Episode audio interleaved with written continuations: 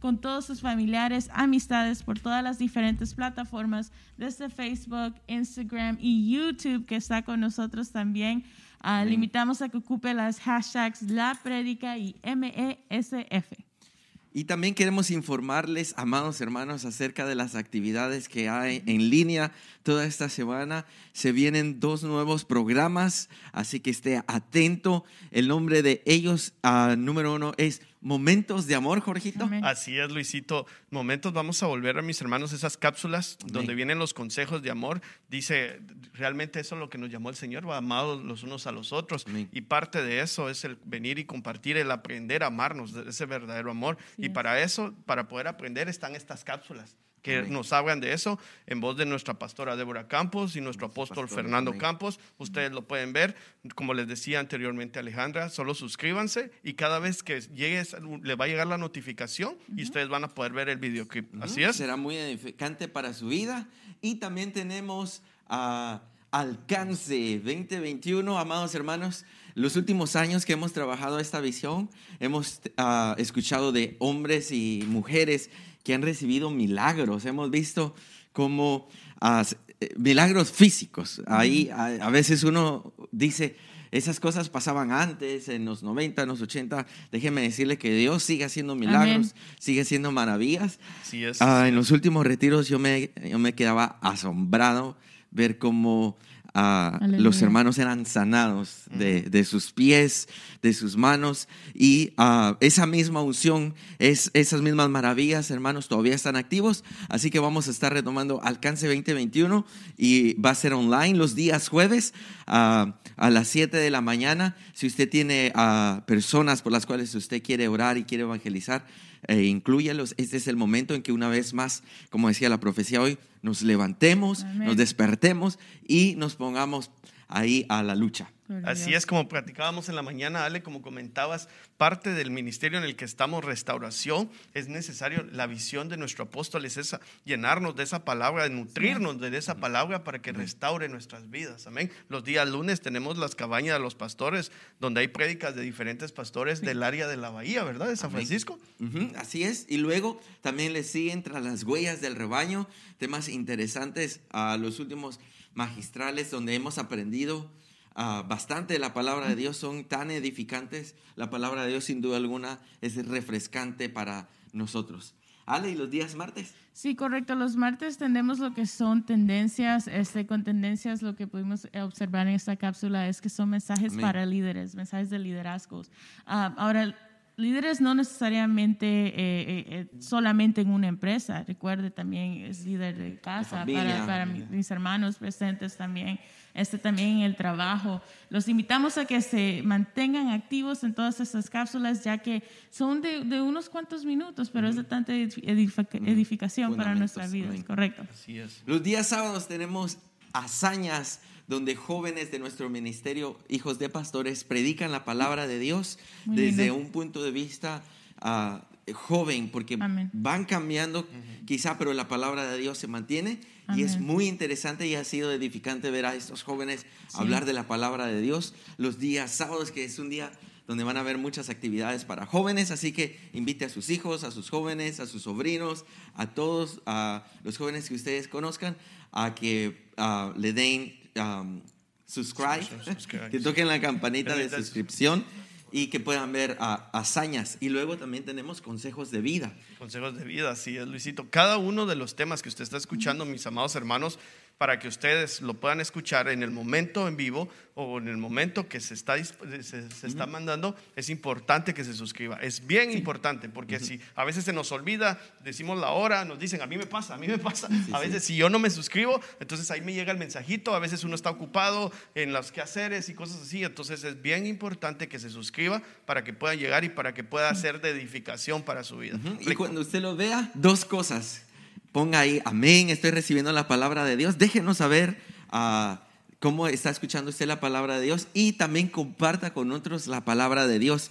Queremos inundar las redes amén. de buenas noticias uh -huh. también, porque a veces solo compartimos uh, cosas que uh, puede ser noticias, puede ser chistes, pero compartir la palabra de Dios es mucho más edificante. Así que dos cosas, comente y comparte. Y el tema del día de hoy, Ale. Sí, correcto. Este viene de, palabra de, de palabra nuestro apóstol, que es los informantes 2. Así que nosotros somos Restauración, Ministerio de Benecer San Francisco. Vamos a escuchar la palabra de Dios. Gloria a Dios, hermanos. Dios les bendiga. Eh, antes de empezar con el mensaje de hoy, tal vez me pueden uh, puede subir eh, Andy, Abby, Dani y, uh, y Ceci, por favor. Vamos a bendecirlos. Eh, Dani y Abby van a ser los nuevos diáconos de alabanza.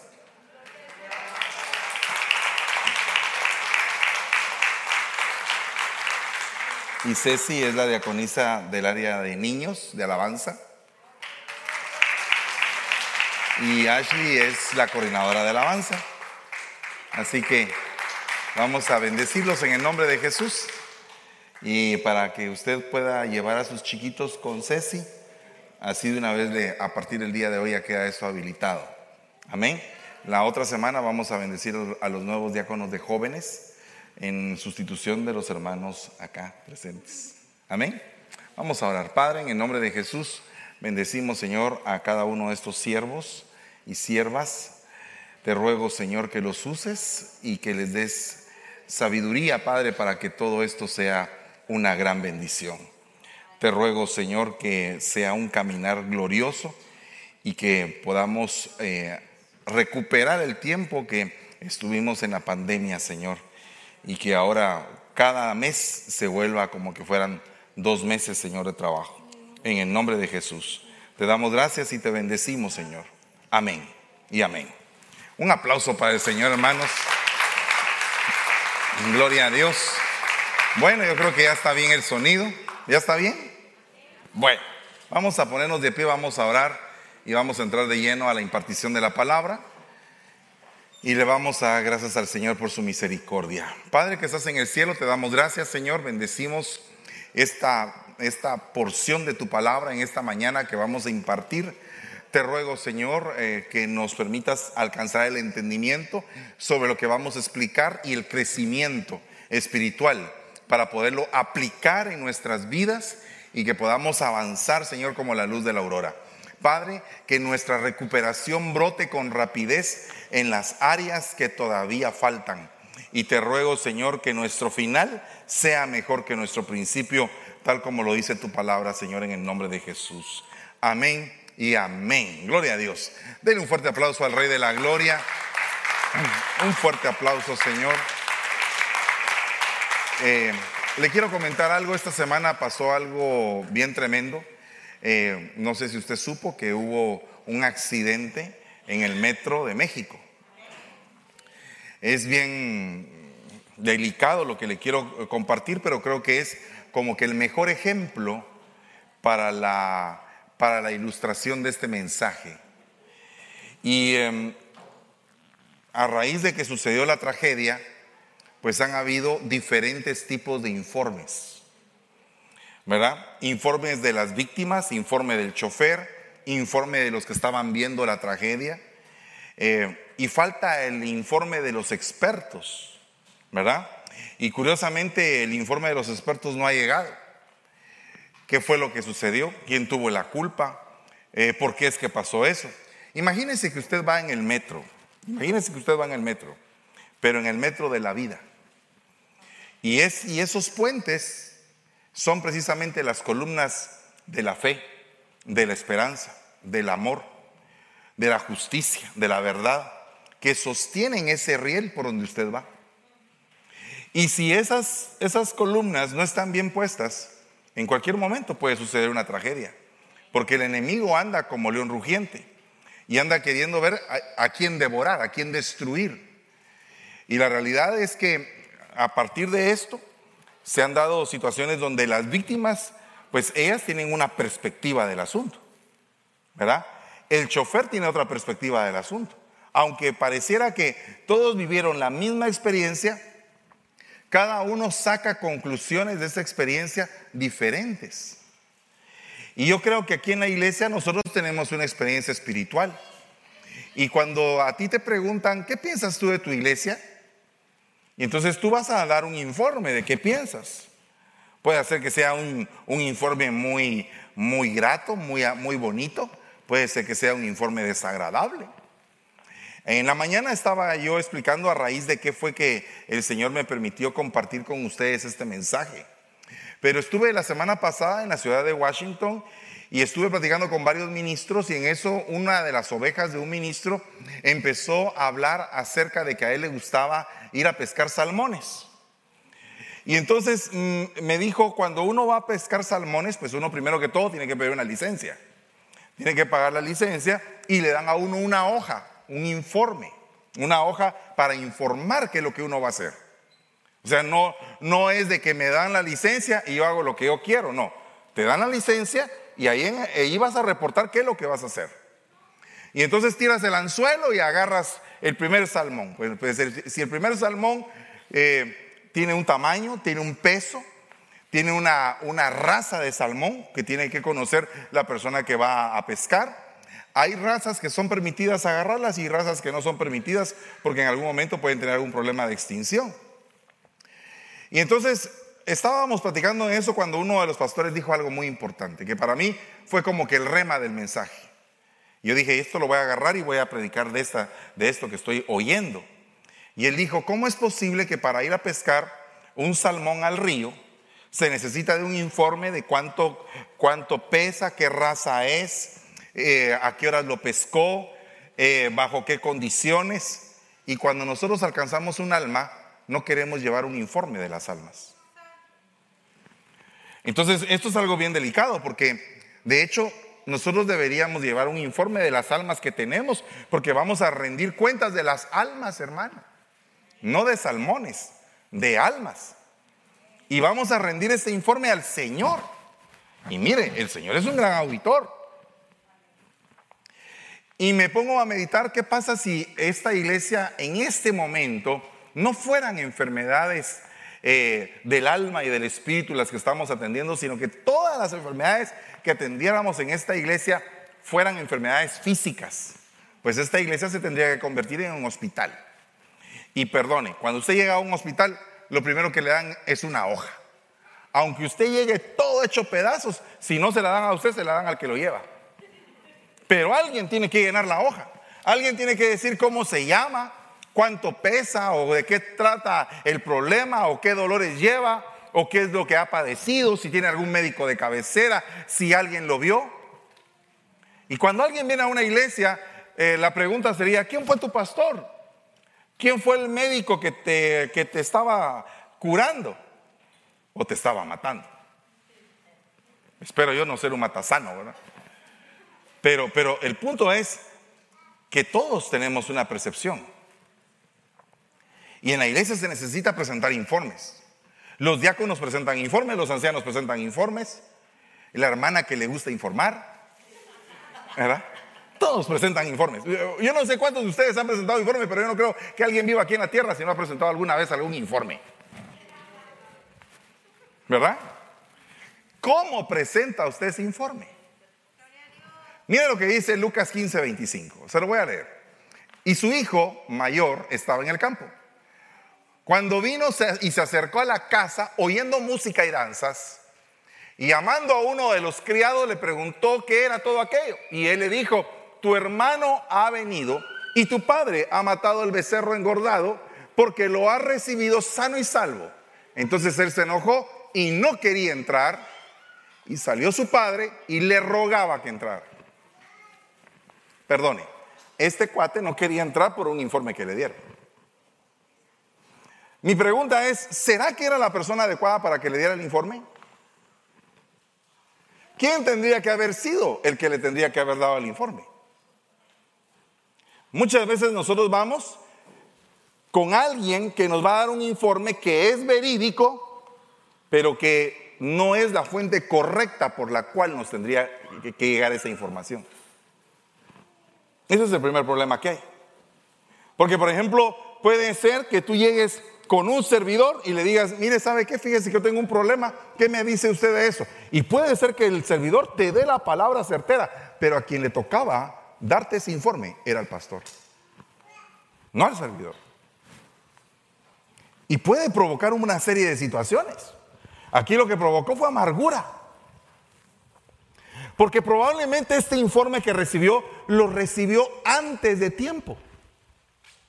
Y no en el momento adecuado. ¿Qué hubiera pasado si el padre hubiera salido antes de que el criado le hubiera informado a ese muchacho? Y le hubiera dicho su papá, hijo, por fin tu hermano regresó. ¿Sabes tú lo que nos ha costado la vida de este muchacho? Era un perdido, era un despilfarrado, pero por fin, por fin el Señor lo tocó y vino. ¿Por qué no te vienes tú conmigo y vamos a celebrar juntos de que tu hermano vino? ¿Verdad? Hubiera sido como que distinto, ¿no? ¿O cree usted que hubiera sido igual? ¿No hubiera tenido ese, ese informe un peso más alentador, más explícito, más amplio, más como decirle al hijo, hijo, yo siempre he visto que tú eres un buen chico y has estado en casa. Pero hoy nos toca celebrar que aquel, el malcriado, vino. ¿Verdad? Hubiera cambiado mucho el panorama no se hubiera amargado el corazón del hijo mayor. Entonces, los informes pesan muy fuertemente en nuestra vida. Le voy a poner un ejemplo de lo que a mí me pasó. Nosotros habíamos perdido nuestro segundo bebé con mi esposa. Eh, ella se había visto en una situación tan compleja, tan, pero tan compleja, que se iba a morir. Estaba en una situación terrible. Fue un embarazo terrible y al final lo perdimos. Fue algo terrible. Eh, acababa de salir y ella había quedado con anemia, había quedado muy mal, muy mal. Yo dije, Señor, yo no voy a tener otro bebé. Y voy a evitar y todo. En eso, resulta que como al mes, le fueron a sacar sus exámenes. Dijeron, vamos a llevar, eh, quiero que venga para que saquemos sus exámenes. Y entonces la llevé, eh, fuimos al laboratorio y de repente sale y nos mandan un informe. Su esposa está embarazada. Ah, embarazada, embarazada. Y, así la, pregunta, embarazada. ¿Y de dónde embarazada? ¿Sabe qué pensé en ese momento? Un niño se quedó adentro y no nos dimos cuenta. Eso fue lo primero que me di cuenta, que me puse a pensar. Pero mire la perspectiva, en un ratito te cambian las cosas y se te vienen ideas. Y mi esposa llorando, me voy si me voy a morir. Y yo a la par de ella con el corazón en la mano.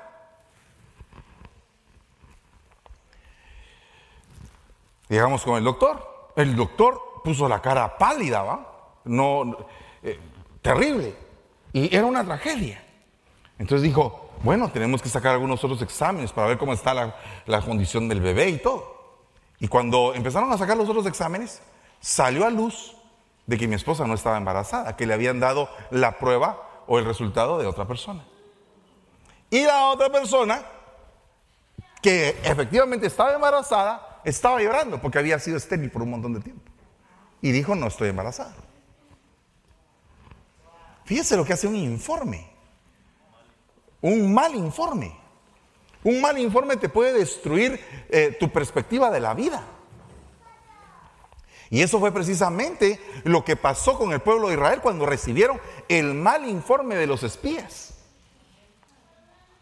Por eso es que cuando tú estás en medio de lo que te dicen, no todo lo que te dicen tú debes de creerlo.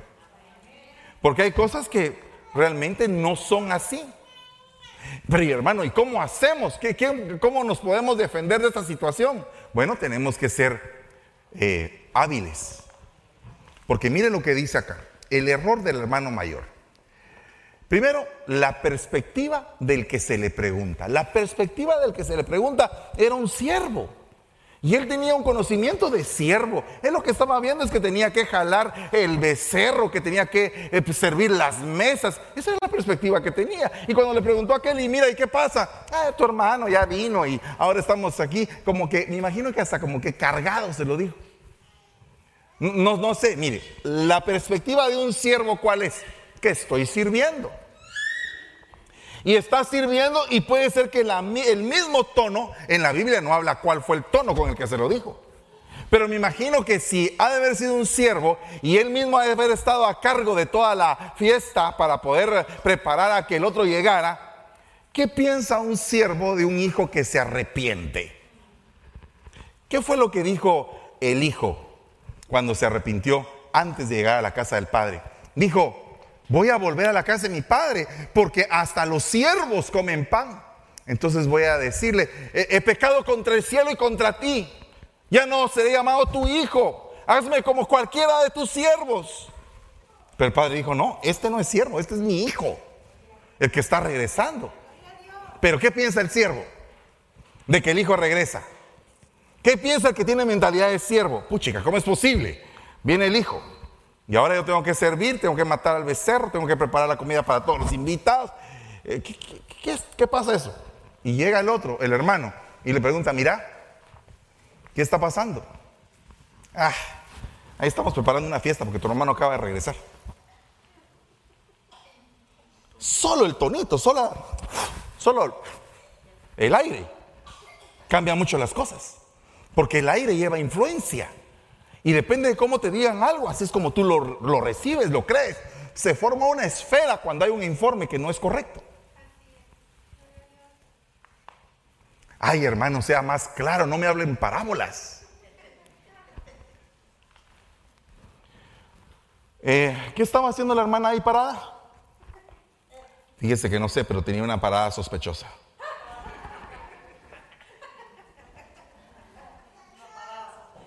Una parada sospechosa. Pues qué raro eso. Eh, se presume que porque se estaba rascando la cabeza tiene piojos.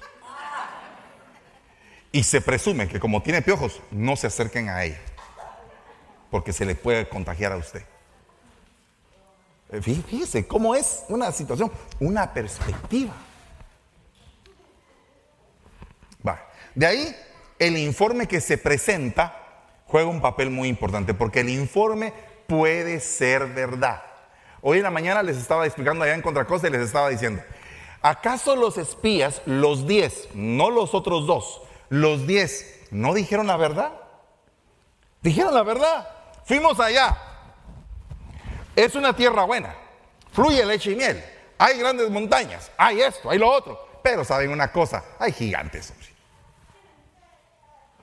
Entonces, estaban diciendo la verdad, incluyendo a los gigantes. ¿O, no había gigantes? Estaban diciendo la verdad. Pero la forma como lo lanzaron hizo que el pueblo se desfalleciera. Mientras que aquellos dos con un espíritu diferente trasladaron el informe en la dimensión correcta, en la perspectiva. Si hay gigantes, si hay montañas, si hay ríos, pero nosotros de nuestro lado está el Dios Todopoderoso. O sea, que de repente te puede llegar un informe que no te agrade. Amén. Puede ser que te llegue un informe que no te agrade. Pero depende de cómo tú lo asimiles, lo recibas, lo entiendas, así va a ser la consecuencia. Porque la tercera parte es las consecuencias que el informe da. Puede ser que un informe llegue y te diga, congratulations. Usted tiene un crédito de 800 puntos. Usted dice, ah, así. Cuidadito, ¿verdad? Es súper excelente. Pero ni un pelo de falta. ¿Verdad? O puede ser que otro reciba un informe. Mire, ¿sabe qué? Su crédito está fatal. No llega ni a cuatro. Son dos casos. Dos personas que recibieron un informe. ¿Mm? Pero si este que tiene 800 se descuida, con poquito puede llegar a tener cuatro. Mientras que el otro, con un esfuerzo, puede llegar a tener ocho. O sea que no todo está dicho se pueden cambiar las cosas. ¿No dice la Biblia que lo primero será postrero y lo postrero primero? ¿Sabe qué es lo que dice la Biblia de lenguaje sencillo? Los que hoy están en las mejores condiciones van a pasar a estar en las peores. Y los que están en las peores condiciones van a pasar a estar en las mejores. ¿Qué significa? ¿Qué es lo que pasa? Que tu situación puede cambiar. Tu vida puede cambiar. Hoy puedes estar bien y de repente recibir una mala noticia. ¿Qué vas a hacer en ese momento? ¿Cómo te vas a sobreponer? Es que eso fue lo que le pasó al pueblo de Israel. Recibieron un mal informe y ese mal informe, en lugar de decir, vamos a conquistar, entrémosle con todo, Dios está de nuestro lado, se acobardaron. La actitud. También hoy en la mañana les estaba contando un testimonio real que me pasó a mí. Debía una cantidad en algún momento fuerte. Empecé mi, mi matrimonio así, con esa cantidad de deuda. Y entonces llegó un momento en que me mandaron a llamar me dijeron, usted debe tanto. Y entonces me dio miedo, no quería ir. No sé cuántos de ustedes le deben al IRS y no quieren ni pararse en la puerta. Quisieran que ni existiera esa institución. Y cuando pasan por ahí se pasan de la calle porque piensan que les van a echar hasta la migra puede pasar ahí. Pues fíjese que yo estaba amedrentado. Yo no sé si usted alguna vez estaba amedrentado. ¿Usted ha tenido miedo alguna vez de algo? No sé si usted en algún momento cuando era eh, estudiante, un día perdió una clase y usted decía, ¿dónde meto la cara cuando vea a mi mamá? Por cierto, hoy es Día de las Madres. Felicidades a todas. Pero, pero, óigame, cuando llegaba con mamá y mamá estaba que estaba esperando, hasta los guantes de box tenía puesta y no era canelo. Ready para poder eh, pues arreglárselas contigo. Y tú tenías miedo de llegar a la casa. Incluso ese día pensaste llegar tarde. Bueno, pues así les pasa a algunos ahora en el IRS. Así estaba yo, que tenía que enfrentar la deuda y entonces fui con mi pastor y le dije, tengo este problema. Entonces me dijo, mira, lo que tenés que hacer es ir y pararte enfrente de la persona que te, que, que te debe y le digas que no puedes pagarle. Uno dice en ese momento, ¿por qué estoy pasando eso? Pues para cuando, seas pastor les enseñes a los que... Pero, pero mire, el punto es que llegué. Y cuando llegué con el licenciado, el licenciado me dijo, usted debe tanto, me dijo. Sí, pero no tengo cómo pagarle. No tengo cómo pagar. Pero mi pastor me había dicho, si tú te pones enfrente, lo que van a hacer es que te van a parar de cobrarte intereses. Porque ya dice la cara. Entonces le dije, mire, yo vengo a dar la cara, le dije, pero no tengo con qué pagar. Puede ser la cara de descarado, puede ser la cara de lo que usted quiera. Pero aquí está la cara, pues. ¿Se conforma con ver mi cara? Y entonces, ¿sabe qué me dijo el abogado en aquel entonces? ¿Sabe qué? Ya veo que usted tiene voluntad de pagar. Le voy a parar la deuda, me dijo. Le voy a parar la deuda. Le voy a dar un mes para que usted venga. En ese mes, a buscar chance usted a ver cómo podía conseguir el dinero para pagar, no volver a prestar en otro lado. ¿Verdad? Porque no tengo aquí, presto aquí. Entonces ahora debo acá y debo aquí también. No, no, no. Me dijo mi pastor, si no tienes, no tienes. Llegué al siguiente mes. Y volví a llegar y dije, mire, no tengo. ¿Y usted cuándo va a tenerme? Pues yo estoy buscando, le dije. Vaya a seguir buscando, pues, si viene el otro mes. No me recuerdo si fueron dos o tres meses, pero la cosa es que llegué al final de cuentas y le dije, ya tengo, le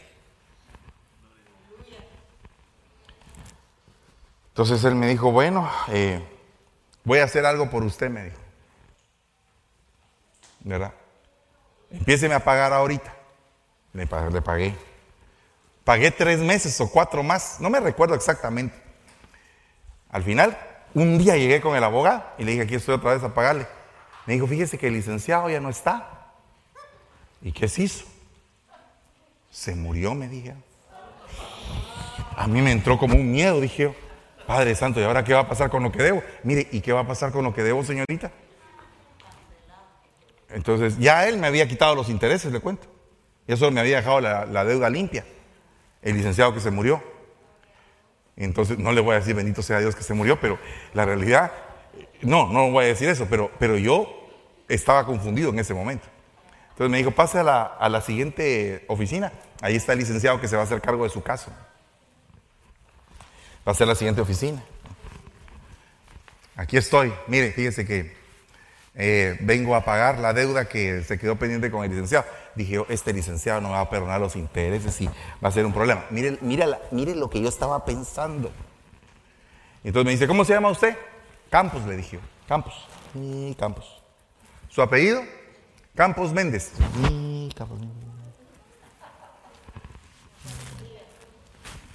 Eh, secretaria, eh, aquí está, eh, ahí en su archivo inactivo tiene a, un de apellido Campos Méndez. No licenciado. Déjeme ver, me dijo. Salió. Fue a otro archivo. Campos. Campos estaba en el arrebatamiento. ¿Qué piensa usted que pasó? ¿En qué lugar se desapareció mi expediente? Yo no sé. Pero me dijo el licenciado, su expediente no está. ¿Y entonces qué hacemos? Pues yo no le puedo cobrar sin expediente, me dijo. Su deuda está cancelada. Ay, dije yo. Ay, dije yo, padre, pero qué lindo tú eres.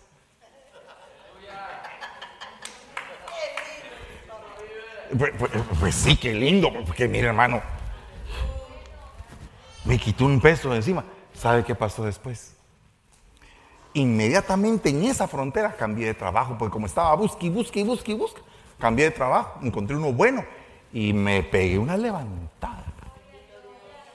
O sea que lo que necesitaba era que me quitaran la carga. Qué tremendo, hermano. Yo sé que a ti te van a quitar una carga. No, no, no, todavía no, no, lo has creído, pueblo de San Francisco. Yo sé que a ti te van a quitar una carga. Puede ser que en tu próximo examen médico digan, tú que tenías así el azúcar hasta arriba, ahora la tienes normal. Tú que tenías presión alta, que ahora ya no tienes presión alta. Ahora te desmayas porque padeces de presión baja. No, no, no, no, no. Lo que te quiero decir es que un informe puede cambiar tu vida. Y Dios quiere informarte. Dios quiere darte buenas nuevas. Buenas nuevas de salvación. Dios quiere decirte a ti que Él viene para bendecirte. Porque Él quiere que tú tengas bendición. Él no quiere que tú estés maldito. Él es el que cambia la maldición en bendición, es el que cambia el mal informe en un buen informe de ti, es el que cambia tu vida así. Por lo tanto, cada vez que hay una proclama, yo estoy a la espera de recibir esa proclama. Porque si Él dijo que este año nos vamos a recuperar, es porque nos vamos a recuperar. Yo no sé qué es lo que tú vas a recuperar, pero algo vas a recuperar tú este año. Porque Él lo dijo. Entonces, por favor, diga conmigo, perspectiva del que se le pregunta. Con todo respeto, aquí ya a estas alturas de la prédica, ¿a quién le tienes que preguntar? ¿Quién dijo eso? Una estrella. Eh, mire, ¿a quién le tiene que preguntar? Por favor, dígame a quién. ¿Quién es el que tiene el verdadero informe? Dios mío, cuando Dios tiene tu informe, él tiene tu informe en la mano. Él tiene tu informe.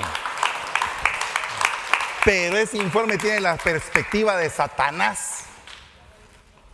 Y ese informe dice que eres un aquí, que eres un allá, que eres más acá, que eres esto, que eres aquello, que eres esto, que aquí, que allá. Y toda la lista que quiere sacar Satanás. Y viene el Señor y dice, Voy a hacer un nuevo informe de esta situación. Voy a dar un nuevo reporte. Se lo voy a dar al Padre, dice el Señor. Voy a cambiar este lamento en danza. Voy a cambiar este luto en alegría. Voy a cambiar esta enfermedad en sanidad. Voy a cambiar esta situación nefasta en algo poderoso. Porque cuando le preguntan a Satanás acerca de tu vida o de la mía, él solo cosas malas tiene que tener, tiene que decir de nosotros. Pero cuando le preguntan a Jesús acerca de ti y de mí. Él tiene otro reporte. Él tiene el reporte correcto. Él tiene el reporte correcto, hermano. Por favor, recíbalo. Recíbalo. El Señor tiene el reporte correcto. Pero no es el reporte que habla acerca de tus hazañas o de tus cualidades. Es el reporte que habla de las cualidades y de las hazañas que Él ha hecho dentro de ti para que tú hagas cosas maravillosas.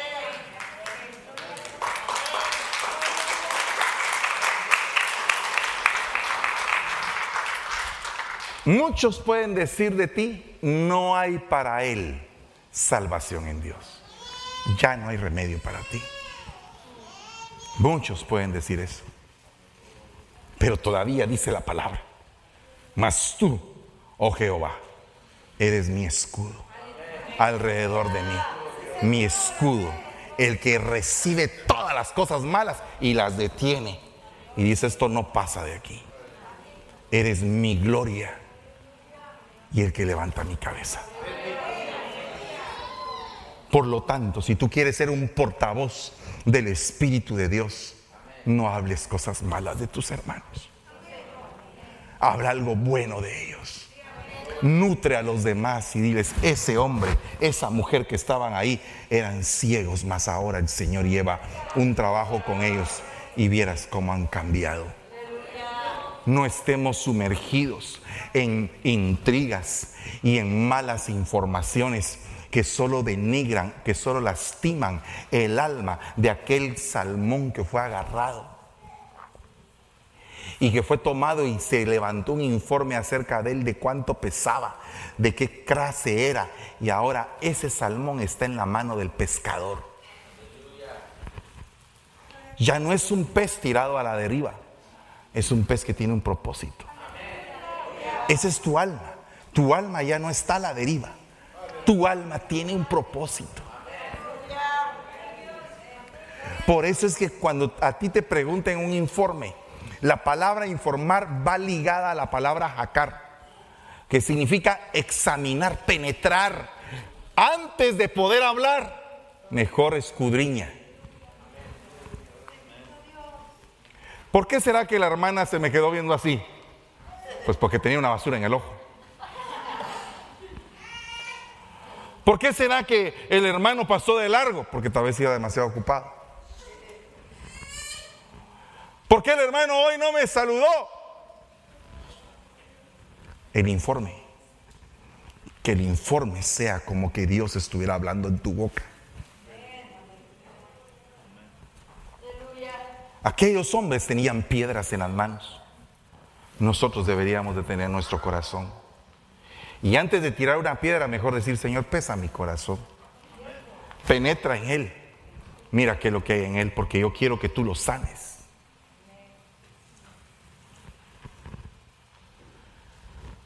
Yo necesito en el nombre de Jesús que cada uno de ustedes empiece a hablar bien. Todos. Si ustedes me ven a mí hablar mal de alguien, por favor corríjame. Acérquese a mí y me diga, pastor, no esté hablando así.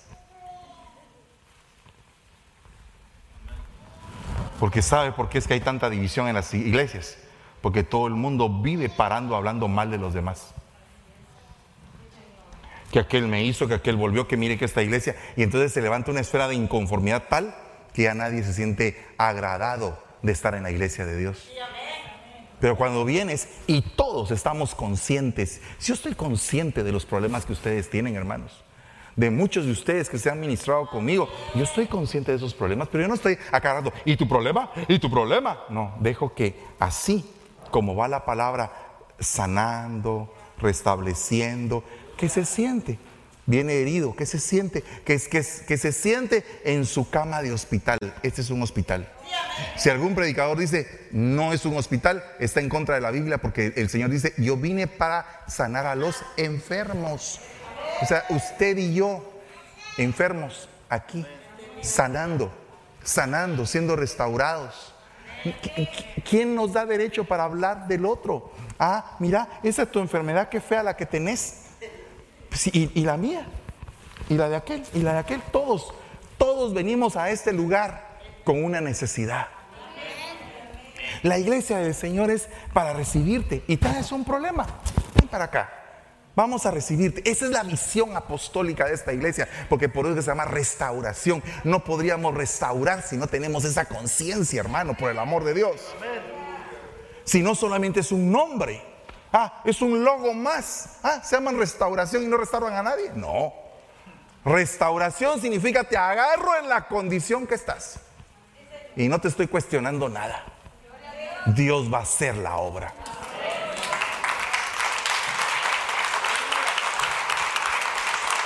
Cuando uno le va a poner el nombre a la iglesia, cuando a mí me pasó por ponerle el nombre a la iglesia, yo venía exactamente en la recta de Brisbane, ahí por Sur San Francisco, más para allá, o antes, antes. En la recta de Brisbane venía, yo le venía, venía llorando con el Señor y decía, Señor, ¿cómo quieres que yo le llame a la iglesia? ¿Cuál es el nombre que tú quieres para la iglesia? Cuando a mí, a mí me, me invitaron para venir a, pastorear la iglesia que supuestamente estaba aquí, la iglesia que supuestamente estaba aquí se llamaba la piedra angular. Pero yo decía, eso no es la visión que yo tengo, aunque es un nombre muy lindo porque la piedra angular es Cristo Jesús. Pero no es eh, el nombre que, que yo siento que es el rema que traigo. Entonces el rema que, que el Señor me dio es, tú vas a, a restaurar y voy a permitir que tú pases por diferentes pruebas para que tú sepas qué es lo que siente el corazón del pueblo. Entonces, yo le dije al Señor, ¿y qué es la primera prueba que estoy pasando? Pues que no estés con tu familia. Vas a entender qué es estar separado, estar divorciado. Vas a entender qué es que tu familia esté del otro lado del río. Vas a entender sentirte solo cuando regresas a casa. Entonces cuando yo veo que alguien me dice eso, cuando yo veo que no puede, si alguien me dice a mí, mire pastor, fíjese que eh, yo no tengo papeles, ¿qué podemos hacer para que tengas? tampoco vamos a hacer ninguna mafiosidad en la, en la legalidad del caso. Yo le dije a uno de mis hijos espirituales, en automático se lo dije, ¿qué voy a hacer yo para tener papeles? Pues de repente te asaltan, le dije yo. Y te pegan y te dan una visa U. Dicho y hecho, en una gasolinera lo asaltaron, le pegaron en el ojo y ahora la visa U. Pues uno no sabe. Ahora es ministro. Ahora es ministro. Ya dentro de poco va a salir a las naciones a predicar. Yo no sé qué es lo que Dios va a hacer. Yo no sé qué va a hacer el Señor. Solamente le voy a pedir que el cuentazo no sea tan duro. No, no, no. Yo no sé qué es lo que va a hacer el Señor contigo. Lo que sí te digo es que Dios va a cambiar el informe de nosotros. Eso sí te lo puedo asegurar. Dios va a cambiar tu informe si alguien está hablando mal de ti, que no te importe. Que sea Él el que hable bien de ti. Que sea Él el que vea tu corazoncito y diga, tú eres mi hijo amado, en quien yo me complazco. Tú eres el que quiere hacer la obra. Que sea Él. Agrádale a Él. Amén.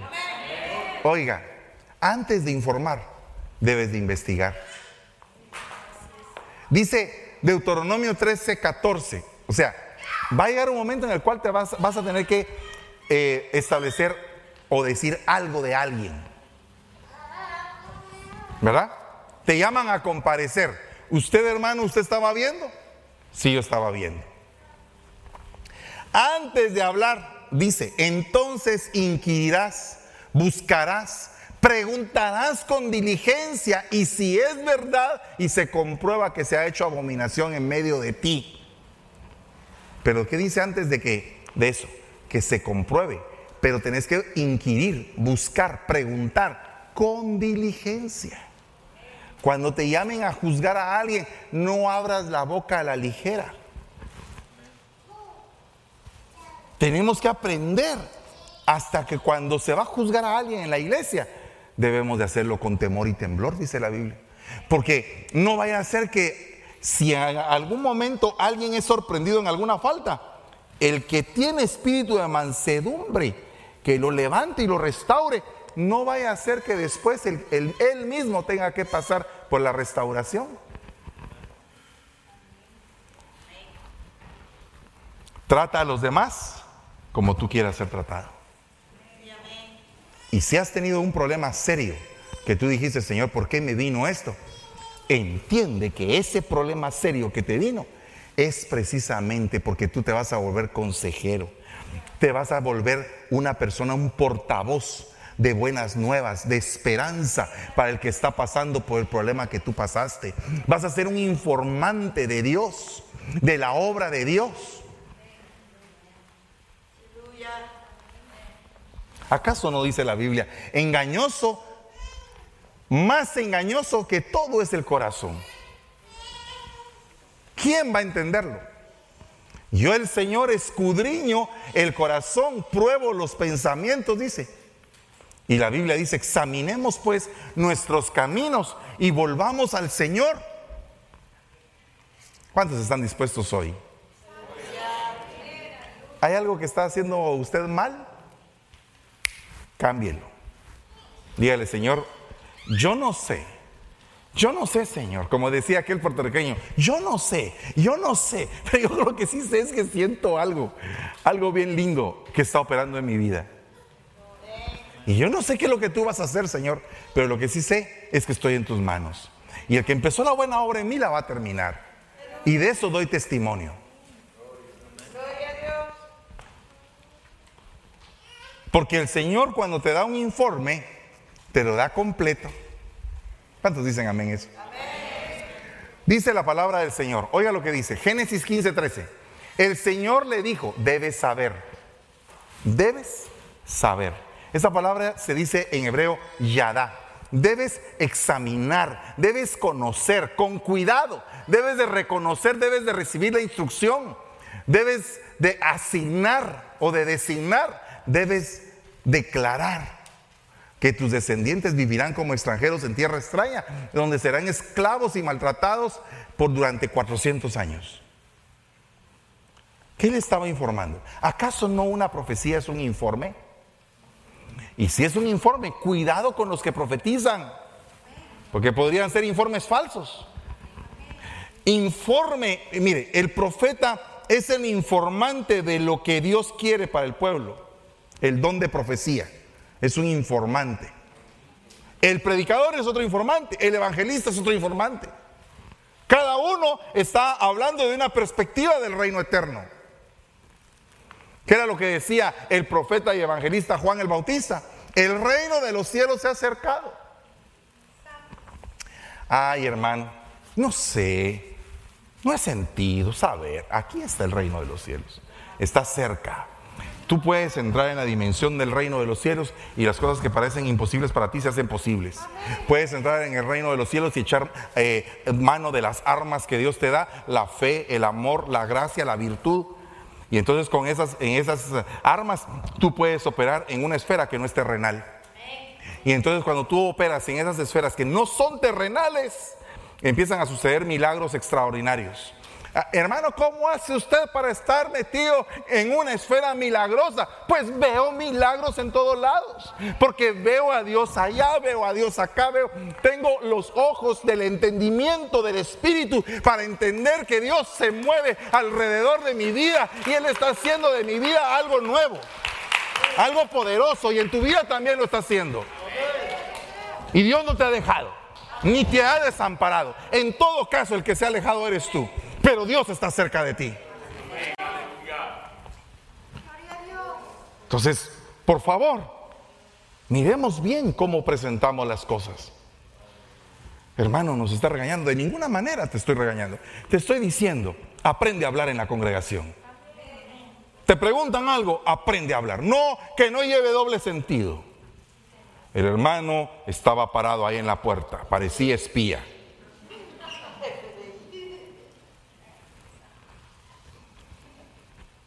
Y el hermano lo que estaba haciendo en la puerta era cuidar la puerta.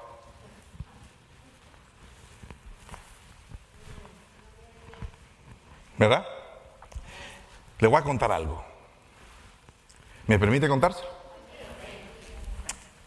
Usted sabe eh, que aquí en Estados Unidos han habido diferentes movimientos, ¿verdad? En diferentes épocas.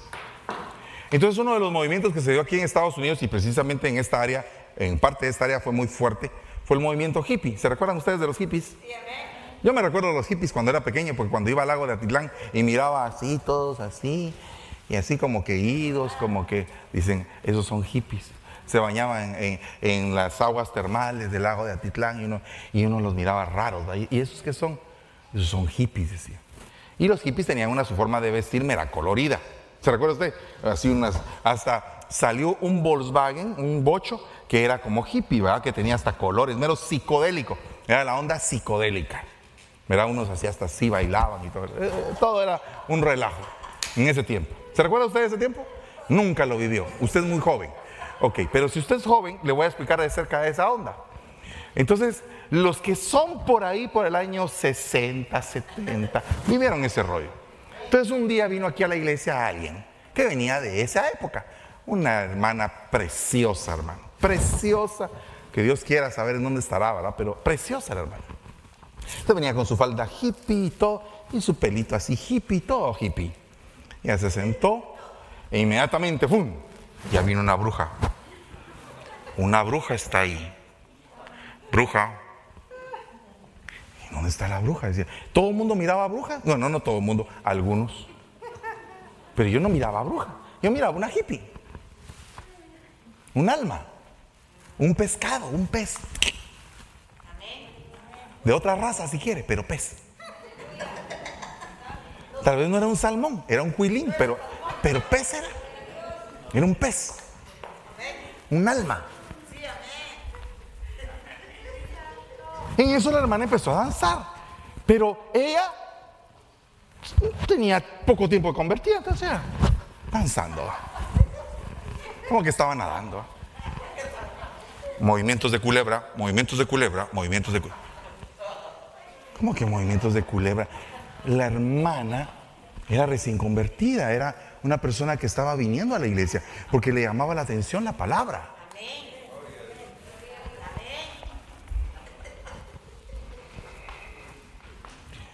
Después, la rodeamos, hermano, la rodeamos. ¿Y para qué la rodearon? Por si quiere hacer alguna brujería, hermano.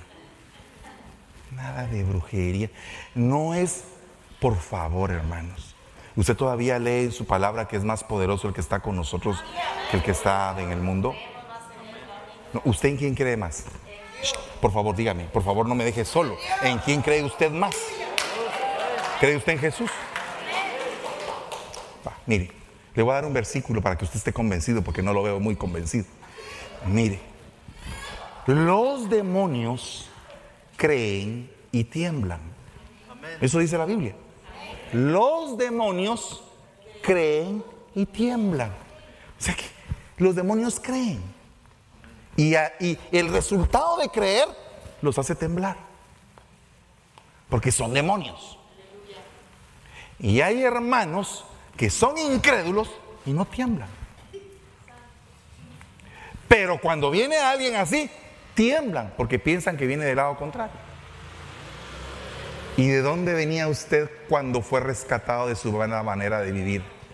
¿No venía usted del equipo contrario? Óigame, un día me tocó presentar un bebé y yo que voy levantando al bebé y le digo, Señor, y, y, el bebecito con una su pulserita así roja aquí, llena de piedrecitas. Y yo le digo a la mamá,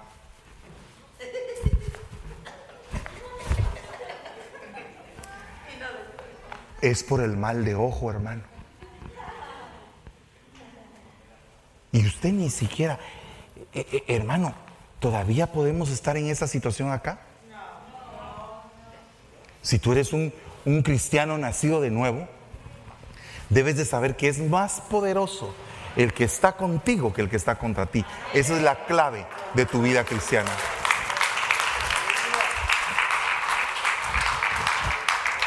Cuando ya me acerqué, me dijo que ella vendía chocolates. Una persona tan, tan tierna, tan bonita. ¿verdad? Se quebró su piecito, ya no pudo venir, pero yo espero volverla a ver algún día, porque nos cambiamos a, tiempo de lugar y ella no sé si saben dónde estamos ahora. Pero era una buena chica, una, una buena persona. O sea, me refiero a una persona con deseo de cambio, pues, porque bueno, no hay nadie más que solo Dios. Pero alguien que quiere cambiar.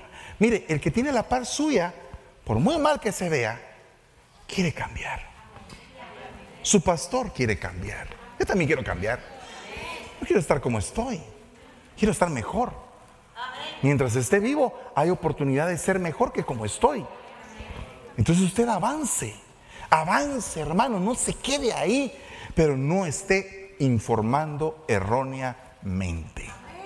¿Usted lo está diciendo por mí? No, pero si usted piensa que por usted, pues es por usted. Pero yo no sé nada. Yo no sé nada. Amén. Yo no sé nada. Pero si esta prédica le quedó y le calzó, dele gloria a Dios porque Dios le ama. Y Dios le quiere decir, no estés hablando de más. He mandado una señal a mi pueblo, que se tapen la boca. ¿O no? ¿Cuál es la señal? Tápense la boca, mírense a los ojos. ¿Verdad? Ahora yo me doy cuenta que la gente se está riendo porque se pone china, vamos. Cuando se ponen así chinas se están riendo, pero ya no les veo el rostro. A mí eso, eso no me gusta, porque a mí me gusta abrazar, hermano. Perdóneme si me le acerco, ya estoy vacunado, desparasitado, me cortaron las uñas, todo. Ya. Pero yo no puedo vivir sin, sin contacto. Soy una persona de contacto, me gusta eh, abrazar a mis hijos, sobarle las orejas, saber que tienen pelo. A veces mis hijos me dicen, papi, ya, ya. Eh, soy una persona de contacto. ¿verdad? Perdóneme, si en algún momento usted me ve así, no va a creer que yo estoy pensando algo malo, ¿no? Pero, hermano, qué tremendo es que cuando tú vengas a la iglesia, si tú sientes este espíritu que hay aquí tan hermoso, ¿verdad? Tal vez ahora que te vas, a, te vas a levantar y te vas a ir, le das la mano a alguien y le dices, Dios te bendiga, qué alegre que estés aquí. No sabes qué alegría me da verte. Que sea una iglesia donde cada persona se sienta apapachada. Amén, apapachada, así, atendida. No una iglesia fría, así. Aleluya. Amén. Porque hay iglesias así, donde el amén suena como a ladrido. A, ladrido. Amén. Dios mío, qué terrible. Y uno se queda así como, ¿y este qué le pasó? ¿Me da? Eh, eh, sí. Amén, hermano. Aleluya. Hasta cambian la voz, hermano. No. Vea que somos una familia. Alguien dirá, pero llena de clavos. Pues con clavos somos una familia. Porque las familias están unidas, aun cuando hay problemas ahí. Así son las familias. Se defienden, se respaldan, se cuidan. Amén. Y yo le quería enseñar un montón de esto de los informes, porque son como 30 diapositivas, no sé cuántas. Solo me dio tiempo para hablarle de una o dos. Ya se me fue el tiempo. Pero yo quiero invitarle en esta, en esta tarde a que si usted quiere decirle, Señor, aquí toma mi corazón. Quiero pedirte perdón por los si di un mal informe. Y si alguien aquí se quiere reconciliar con el Señor o aceptar a Cristo, esta es su casa. Aquí lo amamos. Este es el espíritu que hay aquí. Y cualquier espíritu contrario no es de aquí aun cuando sea una autoridad la que lo tenga. No es el espíritu que hace que todos estemos distanciados. Es el espíritu que debe de unirnos a todos como un solo cuerpo. Si usted no se siente atendido por mí, yo le pido aquí delante de todos, perdóneme. Por favor, sepa que la puerta de la oficina está abierta para todos. No hago cita porque a veces cuando uno hace cita o uno queda mal o le queda mal. Mejor ahí párese ahí y dice, me toca adentro. así, con permisito, dijo Monchito, y entra a tomarse un cafecito con el pastor.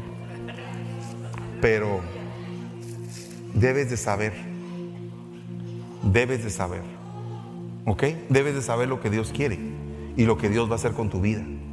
Debes de saber.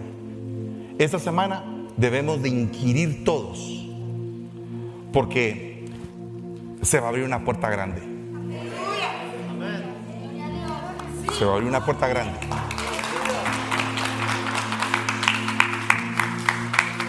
El Señor nos quiere bien, hermano. Porque viene una bendición extraordinaria.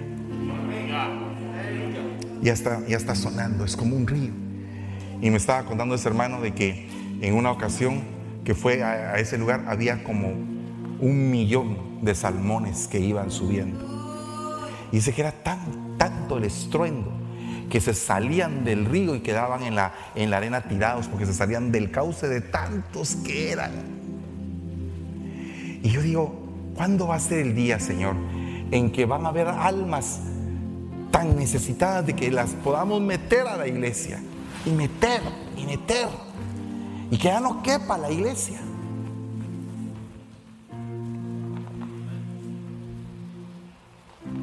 ¿Cuándo va a ser ese día? ¿Cuándo va a ser el día en que tú vas a tener tus manos llenas y el Señor va a limpiar las lágrimas de tus ojos? ¿Cuándo va a ser el día en que vas a dejar de llorar por la situación que te aflige? ¿Cuándo va a ser el día en que vas a tener tu informe correcto donde Dios cambió totalmente lo que te maldecía? Y eso por lo cual has llorado y por lo cual has pedido, vas a tener la respuesta en pocos días y vas a decir positivo. Ahora que fui a Guatemala hubo dos, hermanas que no podían tener bebés. Una siete años de no tener bebés y otra cinco años de no tener bebés. Por las dos oramos y las dos están, esperando ahora. Y estoy pensando hacer un, retiro matrimonial que se llame fuera toda esterilidad. Todo lo estéril del matrimonio todo lo que no funciona va a empezar a fructificar en cosas de bendición y cosas que sí funcionan. Póngase de pie, por favor. Hoy sí le voy a pedir, perdóneme, voy a romper el quórum, pero necesito decirle que si usted se siente hoy necesitado, venga al frente y párese aquí. Y si quiere entregarle hoy su corazón a Cristo, diga, aquí está mi corazón. Diga, aquí está mi corazón. Yo, levanto la mano. Yo, yo quiero reconciliar o quiero aceptar a Cristo. Y acérquese bien, acércate bien, papito, por favor.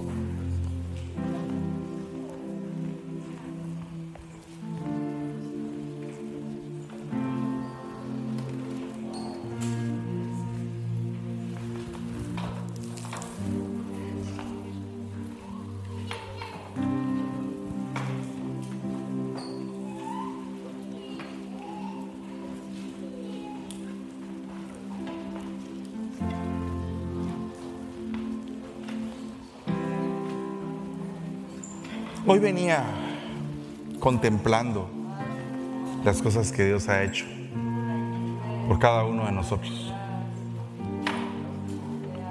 ¿Cómo es que el Señor ha venido cambiando nuestro lamento en baile?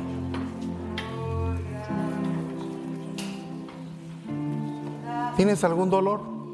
¿Algún mal informe? Posiblemente una carta de un acreedor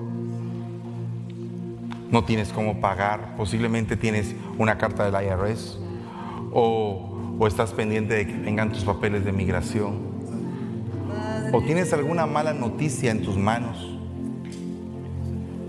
Todo informe que no es correcto, hoy está diciendo el Señor que lo tiene en sus manos. Ya hoy tomó tu informe el Señor. Y ese informe va a empezar a cambiar para tu beneficio. Ese informe va a cambiar y tú vas a cambiar también con esta experiencia que vas a pasar. Vas a mejorar. Va a venir algo nuevo para tu vida. Te vas a volver un consejero. Te vas a volver una persona de experiencia madura para poder ayudar a otros. Para dar palabras de aliento al que lo necesita. Para que podamos operar en el Espíritu y que esta esfera de fe, esta esfera de esperanza, aquí hay un espíritu, una esfera de esperanza para que las cosas cambien. Aquí van a cambiar muchas cosas en pocos días.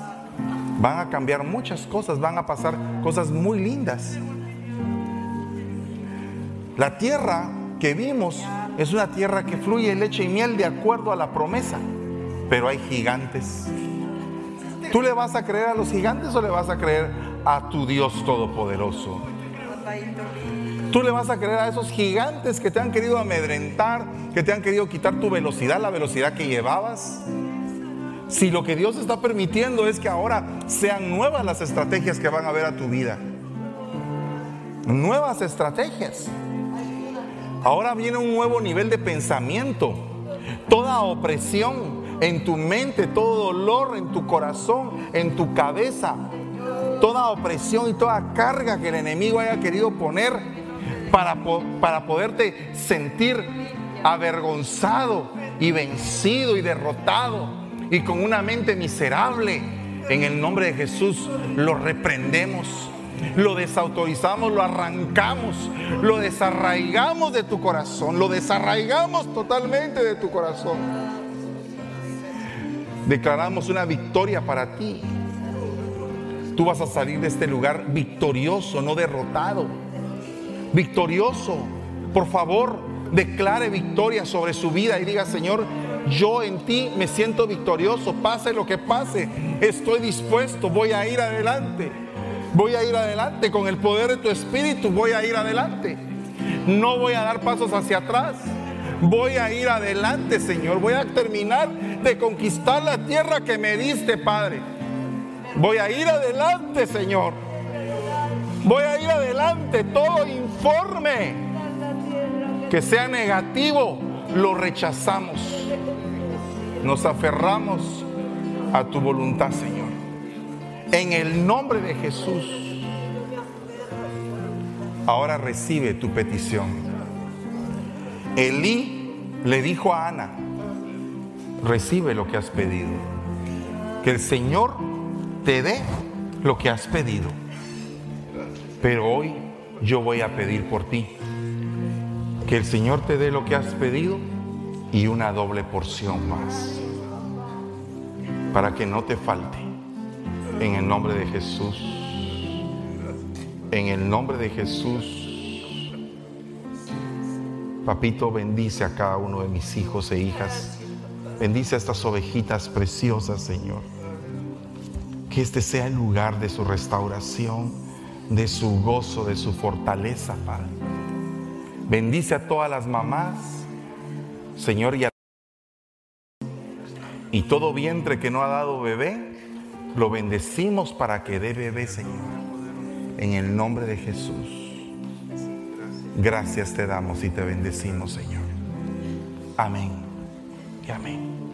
Dios les bendiga, mis amados.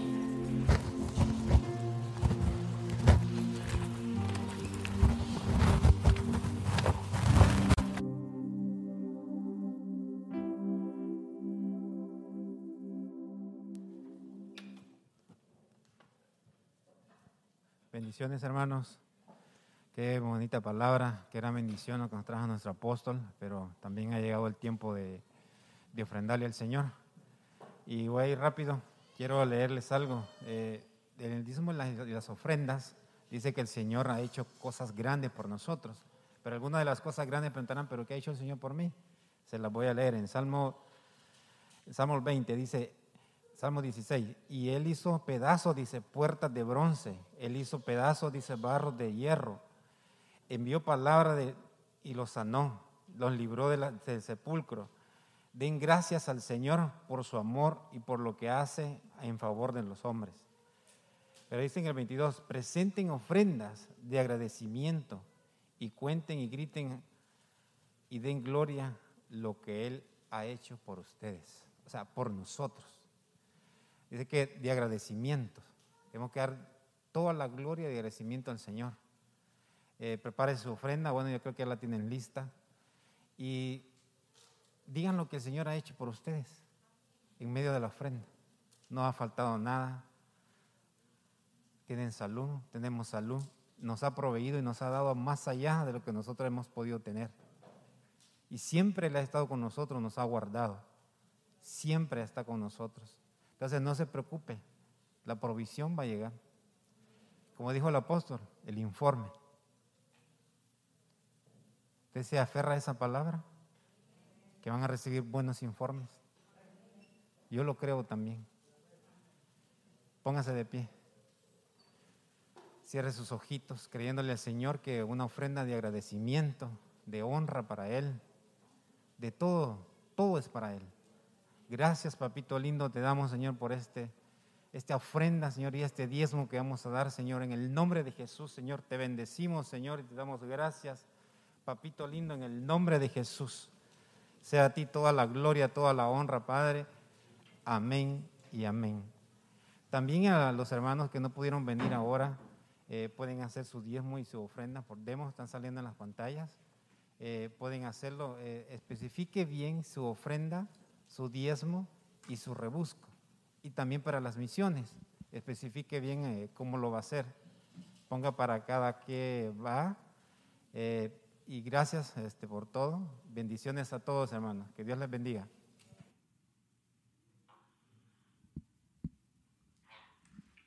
Bienvenidos hermanos, qué alegría ya tenerlos aquí otra vez de regreso. Yo espero que se hayan deleitado de esa palabra de nuestro apóstol que recibimos el día de hoy.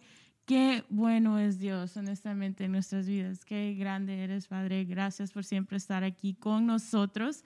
Y también queremos invitar a nuestros hermanos que tal vez no pudieron traer su ofrenda el día de hoy o a los hermanos de casa con su diezmo. Los invitamos a que uh, pueden seguir haciéndolo eh, por Venmo, usando el Venmo nuevo que tenemos, que es Restauración-San Francisco. Es bueno notar, por favor, que es el nuevo de Restauración guion San Francisco. Los invitamos a que sigan dando sus ah, donaciones y sus diezmos porque recuerde que ese es el modo que ah, quitamos el ataque del devorador de nuestras casas. Entonces eso es muy importante siempre pues seguir ah, dando su ofrenda y sus diezmos. Así es, Ale, claro que sí. Y mis amados hermanos, les tenemos una sorpresa. Nos acompaña el día de hoy. Ashley, ¿cómo estás? Dios te bendiga. Bienvenida con nosotros. Gracias por esta hermosa invitación, este privilegio de poder compartir con ustedes. Y el día de hoy tuvimos un, un culto hermoso, un culto glorioso.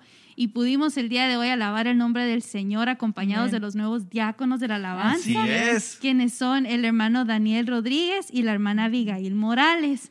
Amén. Y ellos están con nosotros eh, por la misericordia de Dios participando los días viernes en Aljaba del Salmista. Amén. Así es, estábamos comentando eso hace un momento, ¿verdad? Eh, que con Luis y estamos platicando que ha sido de gran bendición para los, para los días viernes. O sea, incluso platicábamos del, del, último viernes que les tocó a ustedes compartir la palabra. Fue un, gozo, porque fíjate que es, es, interesante. Yo me recuerdo cuando vine a, a este ministerio, me recuerdo que tú estabas más jovencita.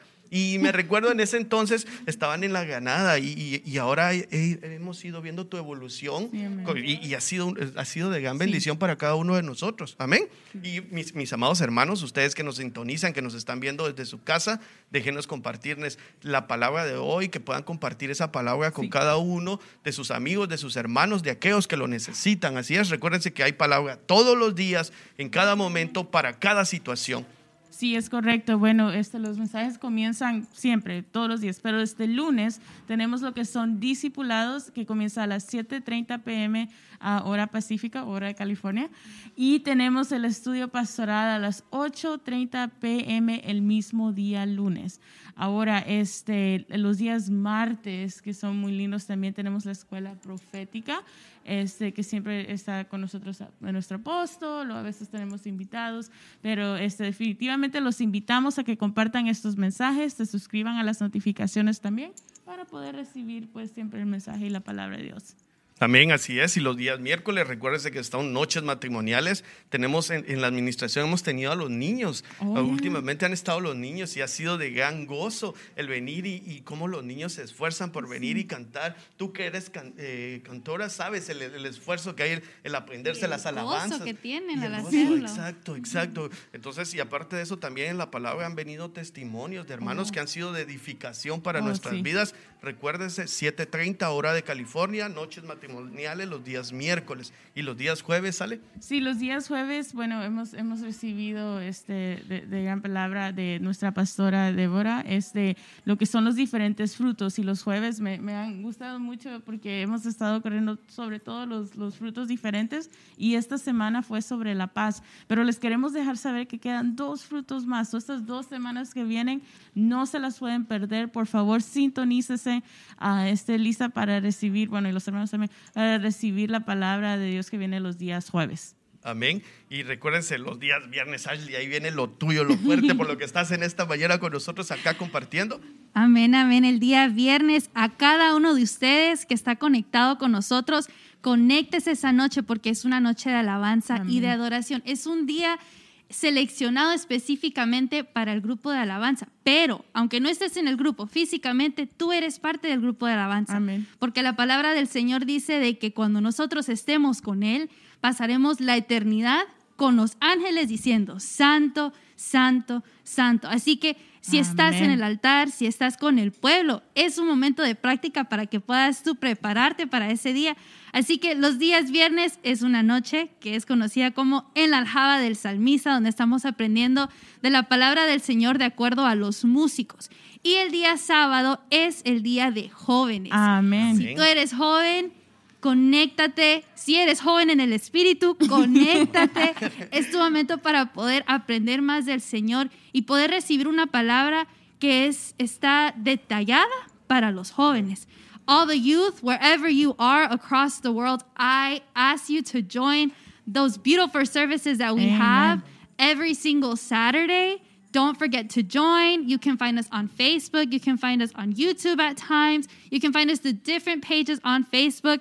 Don't forget to join every single Saturday. Our services are in English fully English, so this is a moment for you to praise the Lord in more than one language. Amen. Wow, gloria a Dios. Así es, mis amados hermanos. Y los días de domingo, recuérdense que las puertas de la iglesia están abiertas para que usted junto con su familia asistan. Los horarios son 9 de la mañana y 11.30 AM. Así es, y así es. siempre tenemos nuestras puertas abiertas, por favor. Si usted está en el área de la Bahía, está en California o tal vez um, hemos tenido hermanos de todos lados, nos han visitado de Los Ángeles, ahora teníamos a alguien desde Costa Rica. Pero si usted se encuentra en el área de la Bahía, lo invitamos. Estamos aquí con nuestros brazos abiertos para recibirlo, hermano. Esta es su casa también.